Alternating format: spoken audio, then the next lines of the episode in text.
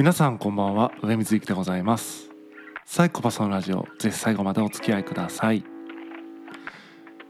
今日は人の意思を笑うなというお話をしたいと思っています。何度もこのサイコパスのラジオで言ってきたように僕のスタンスとしてはこの世界にこれという絶対的な意味っていうのはないよねと。いうふうに何度もお話してきました。で直近で言うと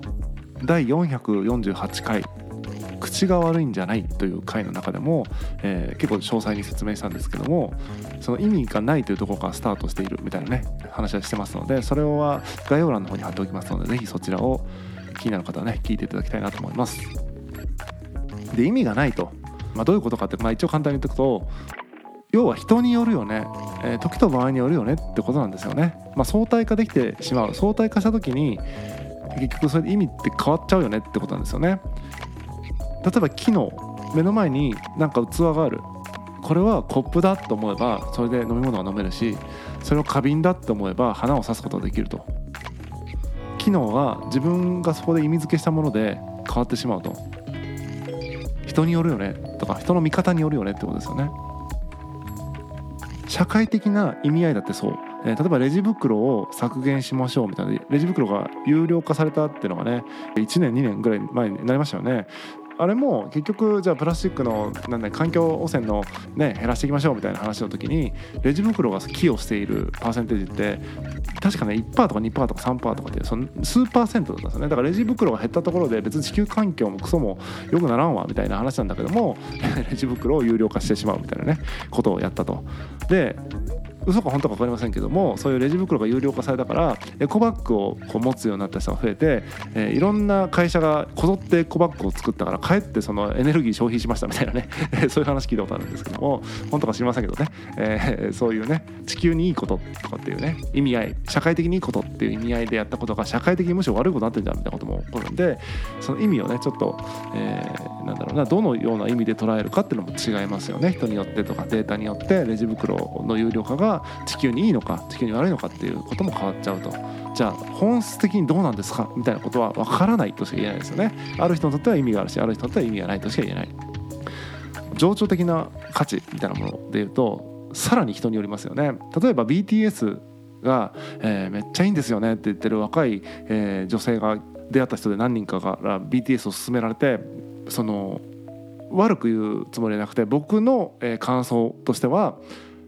整形をしたイケメンたちみたいな印象しかなくて別にそれをいいとも悪いとも思わなくて整形したイケメンたちが画面の向こう側にいるとしか思わなかったんですよね。でもその子たちはキャーキャー言ってると気持ちが高ぶってるわけですよね。目の前のその人がいることには変わりないんだけどもそれの価値が全然違うっていうのはやっぱり本質的に意味があるわけではなくてその人にとって意味があるというだけのことかなというふうに思うんですね。だから全人類にとって BTS が素晴らしいのではなくてある特定の人にとって BTS はとても素晴らしくある特定の人でない人にとってはただの人であるということなのかなと思いますね。それは BTS に限らずですね。アイドルでもいいし、えー、俳優でもいいしアーティストでもいいしそれはまあ何でもそうですよね、まあ、花火をしてねただの火花じゃないかと思うか美しいと思うかって人によるよねと。でつまりそれをそうと感じているその時っていうのはまさにそうなんですよね。だから花火を見て火花だなつまんないなと思えばつまんない火花だし花火を見て美しいと思えばそれを美しいと。だからそれをそうと感じているその時はまさにそうなんですよ。価値があると感じている。その時には価値がある。意味があると感じているその時には意味があるんですね。その時感じている、えー、現在進行形ですよね。イングですよね、えー、時には価値があるし意味があるしっていうことなんですよ。でもじゃあ全人類にとって意味あるか別に意味はないよね。本質的に意味はありますか？いや本質的には何の意味もないよね。っていうそういう考え方なんです。だから意味も価値も個人の中に流動的に存在していると。例えば僕を例に出すと小6の頃は、えーとね、広末涼子が好きで広末涼子のためなら死ねたと思いますね。ただ今は広末涼子のためには死ねないし高校の時はね隣の隣のクラスのね菊谷さんが好きだったんで菊谷さんのためには死ねたけど今は死ねないもんね、えー、そういうその意味があると感じられた時には意味があったけども意味があり続けるか永遠にそうかっていうとそうではないよねと。つまり人によるし時と場合によるしっていうこと。意味も価値も個人の中にある流動的なものなんだと。それをそうと感じているその時だけまさにそうであると。いうことなんですね。でそれを踏まえてどのように考えていくかっていうのは結局それも誰視点で考えるかなんですよね紙視点で考えるんだったらいや意味ないけどねっていうふうに考えればいいしいや生きている今自分自身この意識をがあるこの自分っていう自分っていうのは何なのかってまたちょっとあの言い出すと長くなるけども、えっとまあ、この意識ですねが、えー、価値があるとか意味があると感じているっていうのはまさにそう感じているわけだからそれでいいじゃないって僕は思うんですよね。そしてその意味や価値に支えられて意志っていうのは芽生えてきますよね。その意志が何らかの行動を生むこの意味のない社会に新しいその隣の意味や価値を行動として表すとか、まあ、何かを作ってね表すっていうことになっていくそう考えていくとですね意志ほど価値のあるものはないなって僕は思うんですね。もちろんその意志は今言ったみたいにその時感じられている価値や意味に支えられて起こってくるってことが、ま、往々にしてあると思うんですけども